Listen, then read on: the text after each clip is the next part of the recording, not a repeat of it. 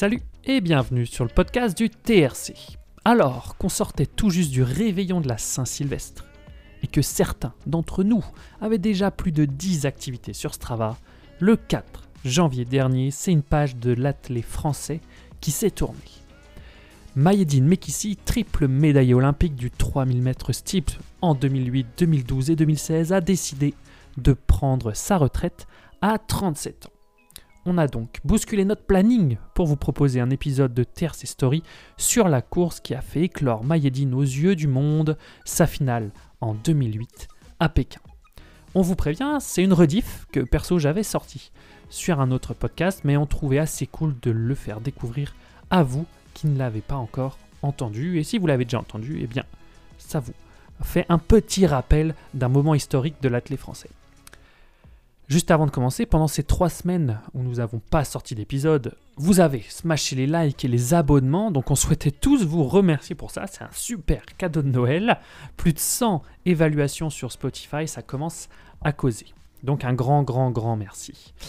Allez, on vous laisse avec la finale du 3000 mètres steep de 2008 et on voulait juste passer un petit message à Mayedine avant que ça commence. Tu nous as fait kiffer.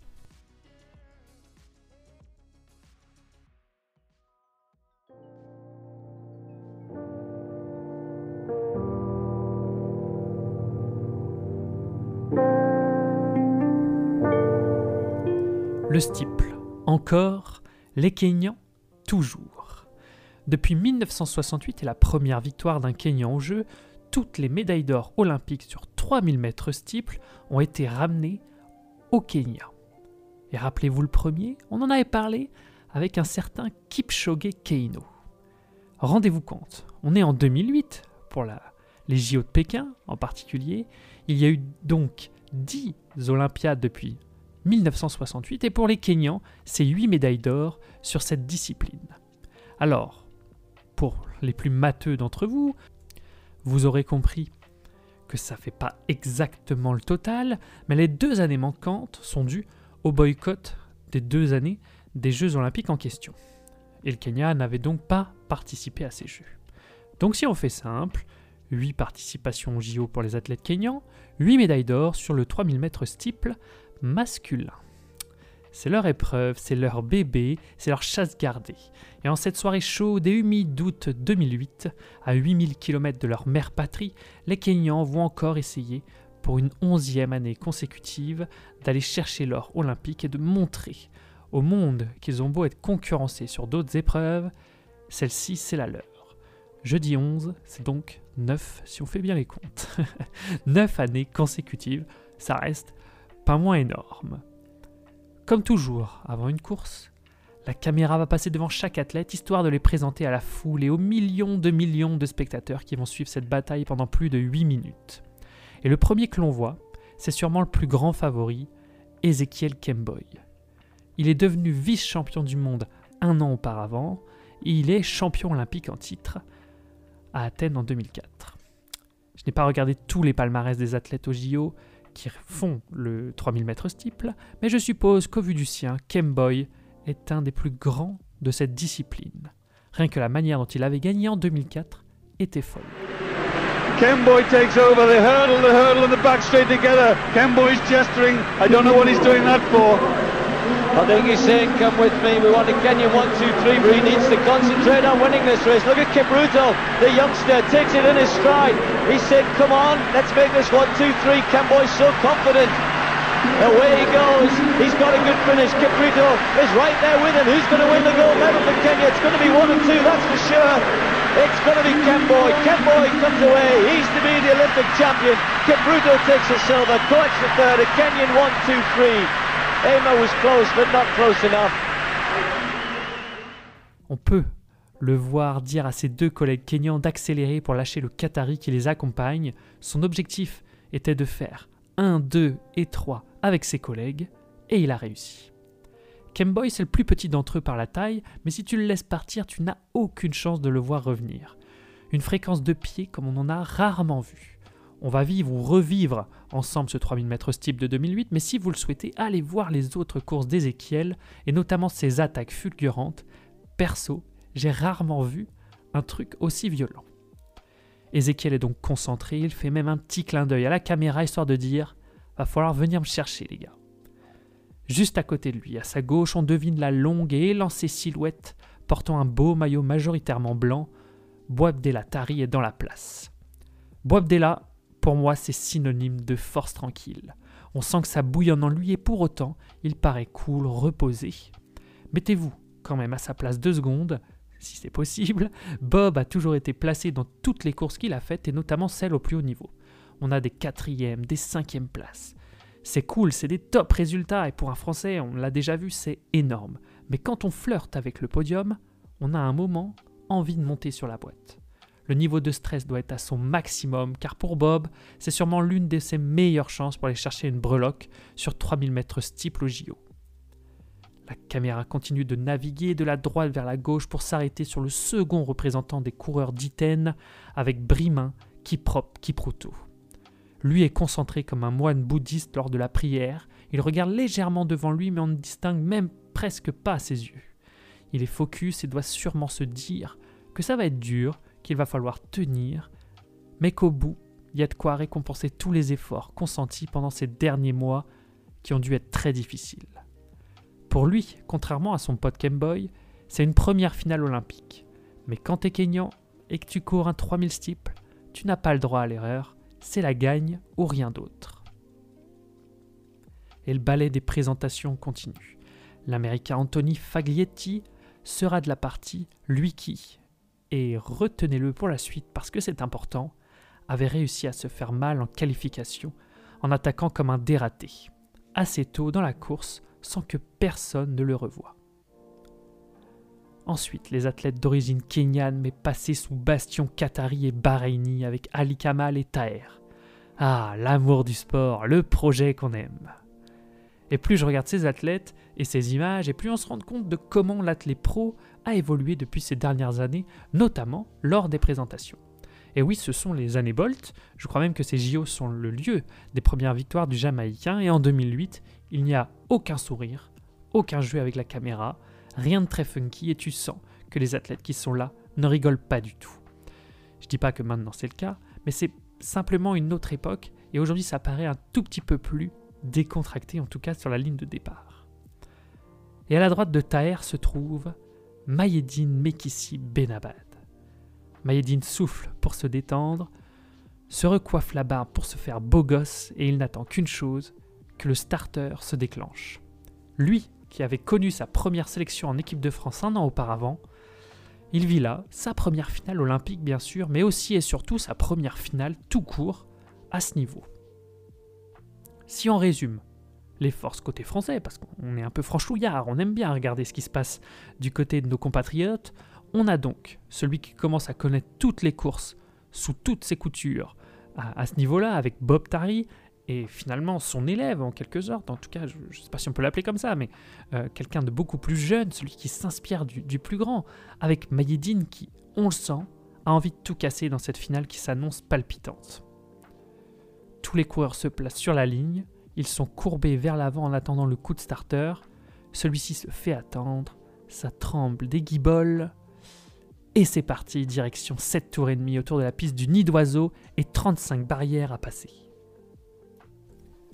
Ah oui, pour ceux qui nous rejoignent sur la route et qui n'ont pas eu le temps ou encore l'opportunité d'écouter les autres épisodes, rapide récap de ce qu'est le 3000 steeple. En quelques mots, on te demande de courir vite, voire très vite, surtout en finale des JO. Tu dois te mettre presque tout ce que tu peux sur un 3000 mètres normal. Faites-le, c'est déjà très long. Mais tous les 100 mètres environ, il y aura une petite barrière toute mignonnette à devoir franchir. Et en plus de ça, après 300 mètres, sur chaque tour, il y a une barrière plus haute que les autres et suivie d'une rivière, histoire que ça soit encore plus dur que ça ne l'était déjà. Blague à part, et je le répète même si on en a parlé d'autres fois, comme je le disais, mais le steeple, ça a l'air tellement dur. Quand vous courez, la prochaine fois et que vous serez à fond, tentez de sauter au-dessus d'une barrière d'un peu moins d'un mètre de hauteur environ, ça peut vite finir en clavette, direction l'hosto. Retour sur la course et on est déjà au premier kilomètre Valais en 2 minutes 47. C'est le Sud-Africain Ramolefi qui lead la course, suivi du Suédois Mustafa Mohamed et de l'Ougandais Bernard Kiplagat. 2 minutes 47 pour une finale olympique, c'est pas hyper lent, mais c'est pas non plus très rapide pour ce type d'athlète. Attention, toutefois, hein, on rappelle toujours, 2 minutes 47, faites ça pendant 200 mètres et on se rappelle. Plus précisément, les deux premiers tours se sont respectivement courus en 1.04 et 1.08, c'est une moyenne de 2.45 au kilomètre à peu près, un rythme élevé bien sûr, mais surtout et c'est assez important à noter, c'est qu'il n'y a pas eu de changement de rythme avec des accélérations ou des décélérations notamment. Pour le moment, les coureurs sont au seuil, assez classiquement, et attendent que les maîtres défilent. On voit d'ailleurs que ça roule pour ces gars qui, courent là, parce que finalement le peloton est complètement éparpillé sur les deux premiers couloirs de la piste. Côté français, Bob et Mayedine sont bien en place à la corde en attendant que cette course se décante. La course continue donc, Ramolefi toujours en tête, on passe même pas 30 secondes sur le concours féminin de perche pour revenir ensuite sur le 3000 mètres, steeple et apercevoir qu'on a troqué le bandeau et les lunettes de Ramolefi en tête de course pour la belle calvitie qui commence à être très apparente de notre ami Kemboy accompagné du Suédois et du maillot tout jaune de Mustapha Mohamed, toujours en seconde position. Automatiquement, suite à cette accélération des deux leaders et notamment de Kemboy, le peloton s'étale pour que la plupart des athlètes se retrouvent couloir 1. Il reste 4 tours et on court depuis 3 minutes 58, rien n'est fait. Les athlètes continuent sur le même rythme, la caméra s'éloigne et ça accélère violemment. Je vous avais dit de vous en souvenir. Famaglietti est parti. Dans le couloir opposé à la ligne d'arrivée, l'Américain fout littéralement tout ce qu'il a dans les cannes pour essayer de creuser l'écart. La tactique est simple pour lui. Espérer que les autres coureurs hésitent à le suivre, ce qui lui permettrait de creuser assez d'écart pour être trop loin rattraper et gagner comme ça. Ça, c'est le plan qui devait avoir lieu pour l'Américain. Dans les faits, c'est légèrement différent. Kemboy, toujours en tête, donne lui aussi tout ce qu'il a pour le suivre à la culotte et à la manière d'un Presnel Kipembe. Il ne le lui lâche pas le short d'un centimètre. Il est même dans son short, littéralement. L'Américain va faire ça pendant 200 mètres avant de se retourner et voir qu'il est pas mal accompagné. Bien tenté, Anthony, mais là, le lactique et le lactate, tout ce qui fait que ses muscles arrivent encore à courir, lui disent tous la même chose. Si tu continues ainsi, Anthony, on va crever. Alors ralentis. Les deux derniers tours viennent d'être courus en 1.05, un rythme moyen de 2 minutes 42 par kilomètre. La moyenne ne change pas trop par rapport au début et au premier tour, même si ça a légèrement accéléré et qu'une seconde à ce niveau, c'est beaucoup. Mais surtout, ce qui fait mal, ce sont ces accélérations répétitives, successives, suite au changement de rythme de Mohamed d'une part et à l'accélération violente, on l'a vu, de Famaglietti ensuite. Justement, l'Américain, il va se faire lâcher 400 mètres après son attaque, mais celle-ci aura eu le mérite de foutre la pagaille dans tout le peloton jusqu'à même en faire lâcher quelques-uns. Pour autant, tous les favoris et nos deux Français sont toujours bien présents, mais cette attaque va laisser des traces, ça c'est sûr. Et comme si ça n'était pas assez, qu'on ne pouvait pas se reposer, ne serait-ce qu'une dizaine de mètres, c'est tout ce qu'on demande. Et eh bien c'est Mustapha Mohamed, le Suédois, qui à un kilomètre de l'arrivée, un tout petit peu plus de deux tours, place son attaque en prenant la tête du peloton des huit coureurs jouant la gagne. Cette attaque de Mustapha rend encore plus difficile la possibilité pour les autres de suivre, et c'est encore Kemboy, toujours lui, qui fait le taf pour ne pas laisser le Suédois partir solo remporter le titre. On a ces deux petits formats en tête, le jaune en un et le rouge en vert en deux. Les deux couleurs se suivent sans se lâcher d'une semelle. On vient de passer la ligne, plus que deux tours à parcourir. Ils ne sont plus que neuf donc, avec dans l'ordre Mustafa Mohamed, Kemboy, Taher Kipruto, Mayedine, le concurrent éthiopien, le collègue kényan Bob et le Qatari, en dernière position. Tous en ligne droite, on arrive à la première ligne du 100 mètres, il n'en reste donc plus que 700. Mohamed et Kemboy s'échappent légèrement, Mayedine le voit, et ni une ni deux, il s'écarte un peu du couloir 1 pour doubler Kipruto. Les jambes commencent à piquer, mais il y arrive, il est 4. Et en passant la deuxième barrière de ce tour, et grâce à sa technique qui paraît meilleure que celle des autres et surtout celle des Kenyans, Mayedine réussit à gagner un temps fou sur le troisième, qui était Taher. Pendant ce temps-là, Mustafa Mohamed est toujours en tête de la course et il en remet une. Le passage de la seconde barrière a été pour lui un déclencheur pour foutre le bordel dans cette course. Ou 200 mètres avant ce moment, on était encore dans un peloton légèrement groupé. Là, ils sont tous en file indienne et des écarts commencent à se former. Et juste un rapide mot sur ce peloton groupé, c'est hyper impressionnant, pardon, et ça montre le niveau de cette finale. Normalement, il y a toujours des mecs qui sont largués assez rapidement, car soit ça part trop vite, soit malheureusement ils sont pas en forme, ou le, le schéma de course est un peu différent. Et franchement, là, à part deux ou trois athlètes vraiment largués, et avant la réelle accélération qu'on vient de vivre de Mustapha Mohamed, le peloton est hyper compact et on ne sait pas qui va attaquer. Les plus forts sentent que c'est maintenant qu'il faut tenir, car à l'image d'un Bob Tari qui était 8 sur le groupe de 9, il est obligé d'accélérer sur la ligne droite opposée pour essayer de se replacer. Mais pour Bob, malheureusement, c'est peut-être déjà trop tard, car les leaders sont à quelques 30 mètres de lui à peu près, et à ce niveau de vitesse, ça fait la diff. Ce 100 mètres, ligne opposée a permis de rebattre l'écart d'une course où les leaders attendaient que ça se décante. En 100 mètres, hormis Mohamed et Kemboy qui étaient déjà en tête, tous les favoris sont replacés. On a maintenant Mayedine en 3, Kipruto juste derrière. Taher est lui sixième et Bob donc pas très loin. On arrive à la rivière, un des moments où Mayedine Mekissi Benabad va pas rigoler. Grâce à cette caméra qui les suit sur le côté, on va se rendre compte tous ensemble de ce qu'il a réalisé.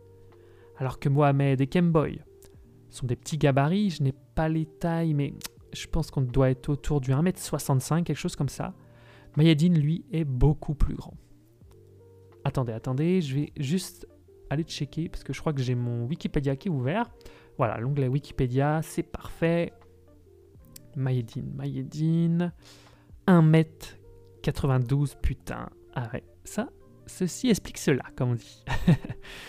il arrive sur la barrière, il pousse sur sa jambe gauche et sa chaussure Adidas blanche et orange pour commencer à enjamber l'obstacle. Il prend appui sur sa jambe droite dans laquelle il met une force incroyable. On voit son muscle qui se contracte une fraction de seconde pour qu'ensuite, ça soit sa jambe gauche de faire le job. Mayedine plus à gauche de la piste et quand il retombe, il ne fait surgir de la rivière que quelques gouttes. Il n'a presque pas touché l'eau alors que les deux leaders tombent plus lourdement dans la flotte et donc perdent du temps. Et Mayedine passe sans problème second et accélère à son tour. Kemboy reste premier. Malgré tout, Mayedine en deux, Mustapha en trois et Kipruto en quatre juste sur leurs talons. Focus sur la tête des deux leaders. Ça commence à grimacer. Les deux regardent le grand écran du stade olympique de Pékin pour voir s'ils ont réussi à créer le trou avec les autres concurrents. Ce n'est pas encore le cas malheureusement pour ces deux-là. On arrive à la dernière barrière de cet avant-dernier tour et Mohamed, qui avait l'idée la course depuis presque le début finalement, commence à lâcher et on voit Kipruto et Taher arriver sur lui comme des avions. On passe la ligne, plus qu'un tour, 400 mètres où il faut tout donner pour aller chercher la médaille. Ce tour a été couru en 1.04, le dernier, ça a encore accéléré. Kemboy toujours en 1, Kipruto a accéléré pour prendre la seconde place. Mayedine est 3. On ne voit presque plus Bob, on arrive à distinguer son maillot blanc à l'extrémité de l'écran. Il est en septième position à ce moment-là. Et juste avant, la première barrière, Kemboy réaccélère. Ça paraît clairement le plus fort à ce moment-là pour moi. Depuis presque le début de la course, en tout cas depuis que ça a accéléré, notamment avec les tentatives de l'américain Famaglietti et de Mostafa Mohamed, il est en tête et c'est lui qui gère tout. Mayedine et Kipruto jouent des coups dans le virage pour se placer le mieux possible. Mayedine perd ce combat pour le moment et se fait repousser du bras droit par le Kenyan. On passe la deuxième barrière, il reste environ 300 mètres et l'exceptionnel arriva. Répond parfaitement Incroyable, il est dans le coup pour la médaille là. Oh, il est dans le coup pour la médaille. Bob, Tari est peut-être plus dans le coup lui, mais Mekissi Benabad est là. Et il est là derrière les deux Kenyans avec Matlon pour l'instant premier et Ezekiel Kemboy deuxième. Et Bob Tari qui fait l'effort pour revenir derrière, il est en train de revenir tout doucement, il passe là, il accélère derrière. Oh, il va revenir. Il va peut-être revenir Bob Tari. Pour l'instant, il n'est pas sur ce plan large, il n'est pas sur cet écran. C'est Benabad qui va peut-être passer en tête. C'est la dernière C'est la avant-dernière c'est la dernière rivière. Oh là là là là là là Il est là, Mekissi Benabad avec les trois Kenyans. C'est un sprint pour Mekissi Benabad. Oh, ils sont là. Il est là, Mekissi Benabad avec euh, Kemboy et puis euh, et puis Kipruto. Mekissi Benabad pour la médaille. Ce serait une médaille sûre déjà pour le français de quelle couleur? Ce sera l'argent.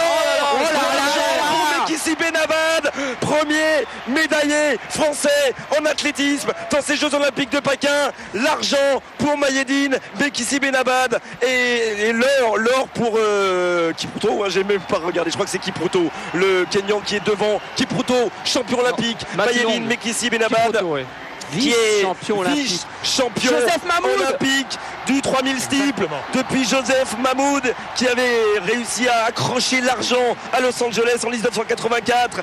Aucun Français n'avait réussi cela.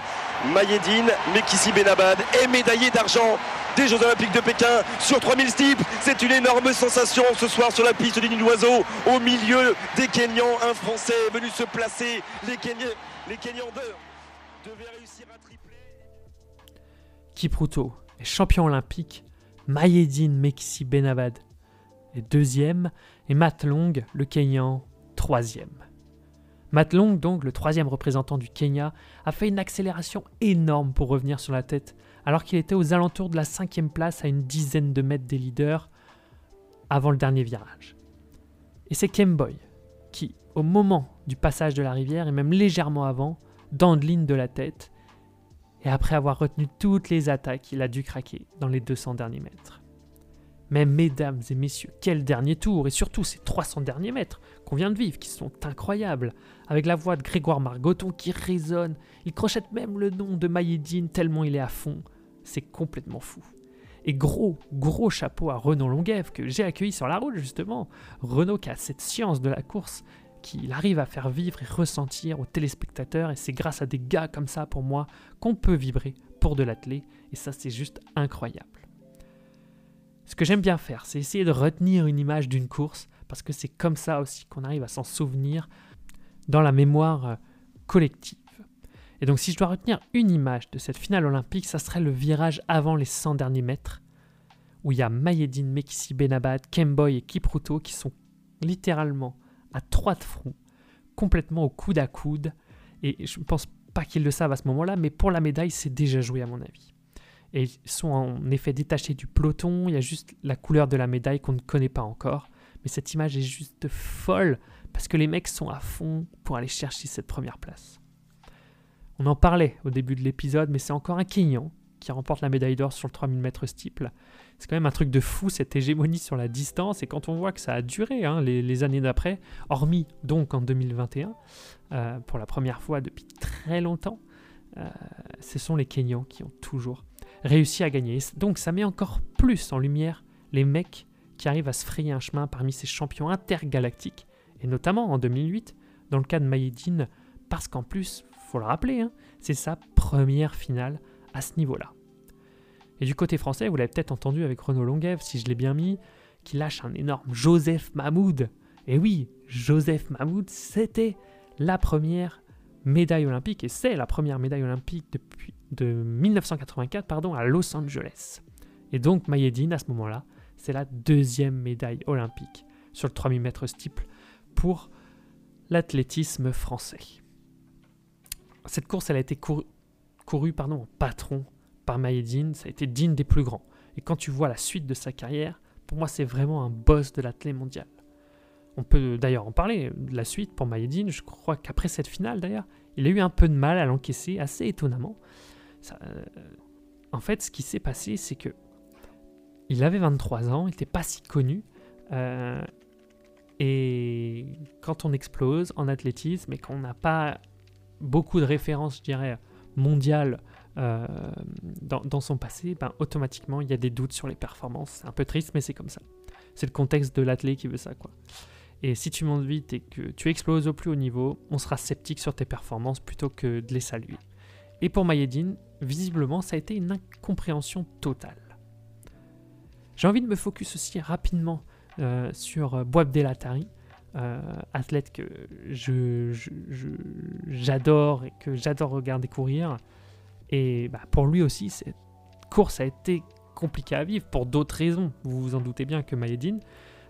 Bob, il finit septième sur une course où il était venu chercher une médaille. C'était un des outsiders, très clairement. Et pour lui, et selon l'interview qu'il donnera juste après la course à McMurray, on sent que c'est une énorme déception. Comment, comment, ça se passe, Bob, dans, ta tête quand tu, quand tu vois les accélérations qui se passent? Tu es au contact la plupart du temps. Hein Ouais, je suis au contact, mais euh, à 600 mètres d'arrivée, euh, ils accélèrent vraiment et j'essaie de tamponner le plus longtemps possible et ah, c'est difficile. Ça se court en 8-10 quand même. Non, mais voilà, je suis déçu. Hein, je pensais. J'avais euh, comme objectif de faire aussi bien l'année dernière, me rapprocher plus, plus du podium. je fais cinquième. Cinquième avec Mayedine devant, médaille d'argent. Il y, a eu un, vrai changement un peu. Hein. Les Kenyans sont contrés. Hein. Non, c'est bien, c'est. C'est bien, les jeunes, ils confirment. C'est bien. Ils confirment, j'imagine ta déception, je la comprends aussi. Et quand on sait comment il rebondira ensuite, mais aussi comment Kemboy le fera également et comment Mayedine confirmera cette médaille, dites-vous que la vérité d'une course est rarement celle de la prochaine.